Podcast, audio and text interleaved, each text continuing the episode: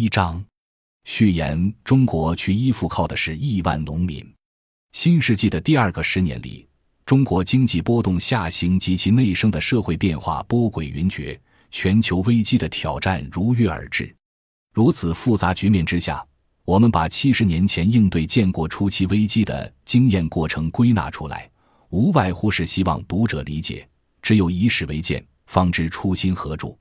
本书提出的大部分观点，派生于我们几十年研究凝聚的成本转嫁论。倘若集中到一句话来说，那就是建国初期的大危机，靠亿万农民承载了大城市转嫁的危机代价，才缓解了恶性通胀，实现了宏观经济的软着陆。这也是序言题目的由来。我们介绍的不仅是决定中国共产党建国之初新政权的生死存亡的经验过程，并且归纳分析了这个经验对大多数发展中国家以解职为目的的民主革命具有的普遍意义。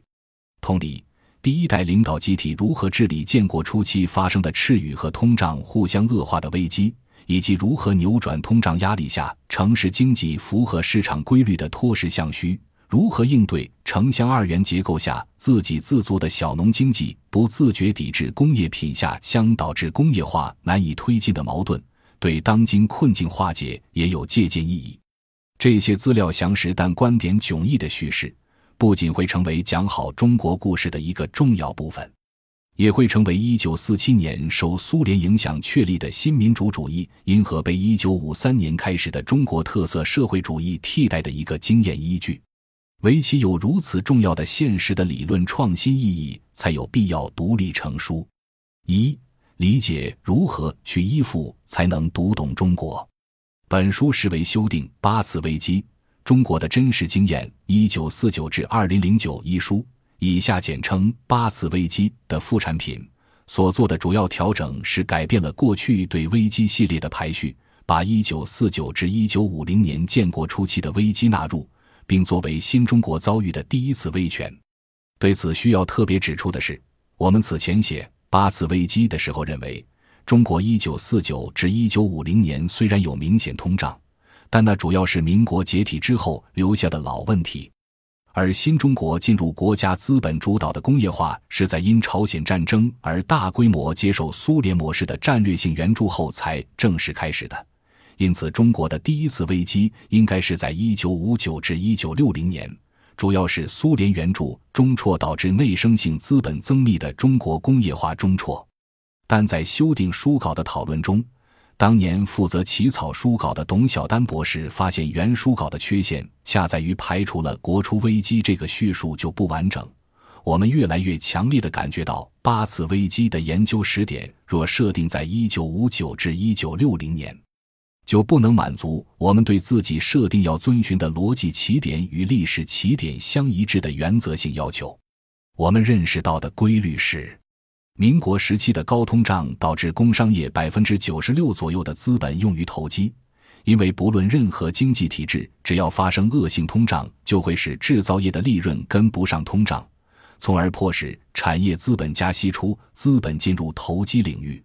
同理。一九四九年刚刚接手大城市的新政权，一方面要面对民国遗留下来的私人资本绝大多数囤积居奇的投机风潮；另一方面，在城市经济不可能短期恢复的条件下，也只能以赤字财政维持城市的基本运转；而在没有黄金或硬通货储备的情况下，还只能大量增发货币弥补赤字。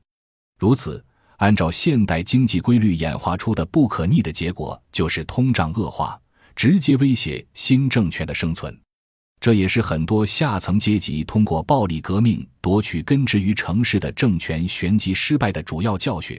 在世界近现代史上屡见不鲜。这一危机的缘由可以上溯至国民政府一九三五年的依附型币制改革，自然。要成功治理这场延宕十几年之久的危机，必须重建经济和金融主权。因此，我们给本书确定的主题是去依附。这是埃及思想家萨米尔·阿明针对欧洲中心主义话语权掌控第三世界而提出的依附理论的核心观点，适用于包括中国在内的大部分发展中国家，不论其处于产业资本阶段。还是二十一世纪的金融资本阶段。共产党新政权与国民党旧政权在应对危机时的最本质差异，表面上看是新政权没有像旧政权那样依靠大批海归精英和外国势力参与顶层设计，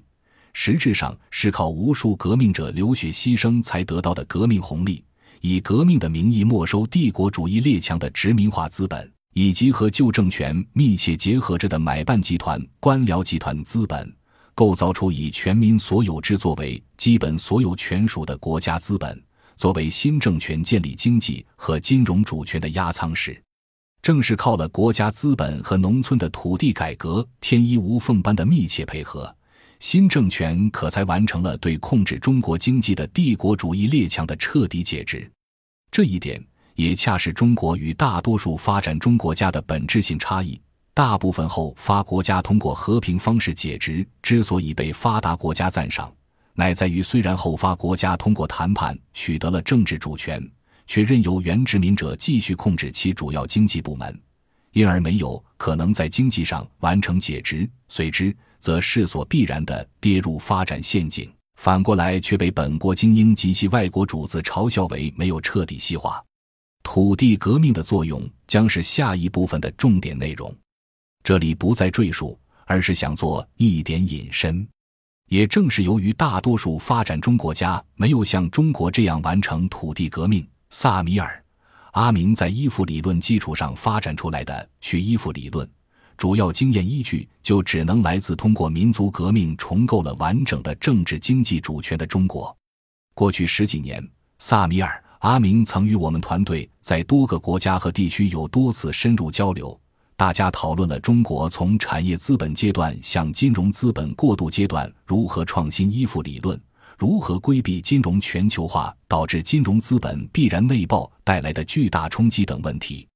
他老人家在世的时候，我们还偶尔去参与世界社会论坛这样的第三世界进步力量表达存在的大会，赞叹着他以八十多岁高龄仍然绝地反击。与被西方中心主义话语体系掌控的世界社会运动中的无孔不入的势力做斗争，阿明老人之辞世，确实是发展中国家进步知识分子和社会运动的重大损失，甚至可以遗憾地说，从此不再有因思想上追求去依附而对第三世界能够起引领作用的伟大理论家。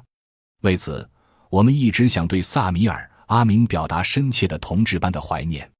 现在，这本以他的理论命名的书问世，也是我们团队对阿明的纪念。本书所发掘的建国初期因去依附而得以实现危机软着陆的认识，对今人仍有借鉴和启发。当年，人民国家凭借政治主权向财政和货币体系做赋权的同时，对人民生活的最主要必需品采取蛇式的方式来稳住国家信用。这个体现国家金融安全只能依靠对百姓民心无常、维惠之怀的传统政治文明，与今天人民币只有不忘初心、牢记使命才能回归主权货币的换苗讨论，隔着七十年的时空遥相呼应。由于当代中国利益结构复杂化，并且都在影响决策是个不争的事实，所以本书的归纳和分析才有普遍性。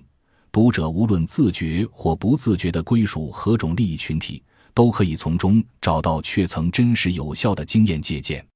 这些不循常规的认识，出于我们当学者的责任，那就是刨根问底。循着这个国出危机的相关问题，我们不期然一刨就是三年多。现在看，这个付出很值得。我们对这段历史经验进行了重新发掘，探究了它对发展中国家解职去依附的普遍性借鉴意义。并将中国危机及其应对的经验研究的历史起点与逻辑起点相一致的时间点上推至一九四九至一九五零年。读者细读本书也可以发现，中国走出建国初期经济危机的具体过程，对其后几十年的路径选择具有奠定基础的作用。中华人民共和国七十年奋斗历程中徐徐展开的波澜壮阔的画卷。几乎都可以在建国初期的这几年找到不可忘记的原初。感谢您的收听，本集已经播讲完毕。喜欢请订阅专辑，关注主播主页，更多精彩内容等着你。